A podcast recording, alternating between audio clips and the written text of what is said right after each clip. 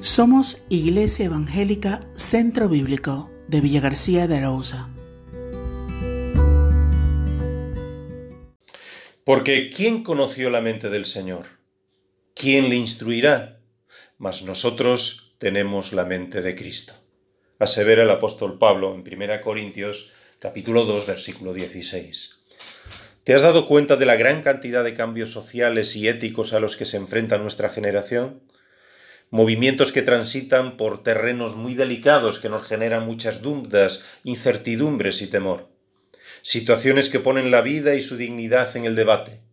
La sexualidad y los conceptos de libertad, identidad y placer están fuera de todo límite. La persona de Dios, su dignidad y la merecida reverencia la hemos desterrado de la vivencia cotidiana.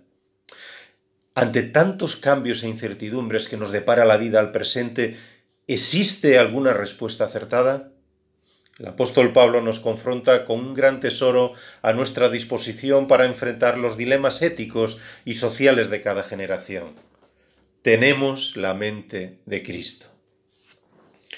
Todo aquello que Cristo mismo razona nos es revelado por medio de la palabra de Dios, por medio de la acción del Espíritu Santo. No es para nada la mente carnal hinchada de orgullo que acompaña a la humanidad.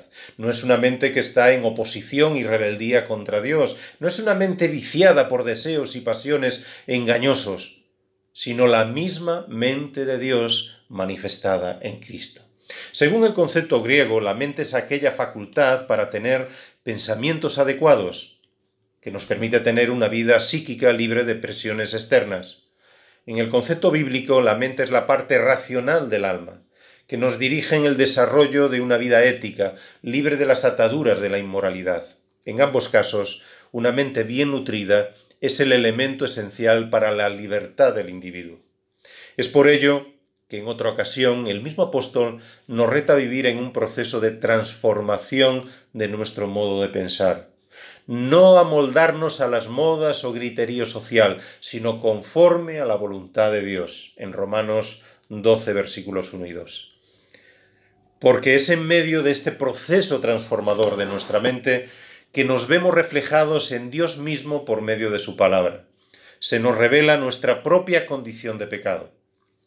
Pero no se nos deja ahí, sino que se nos muestra el camino para la libertad en Cristo por medio de su gracia.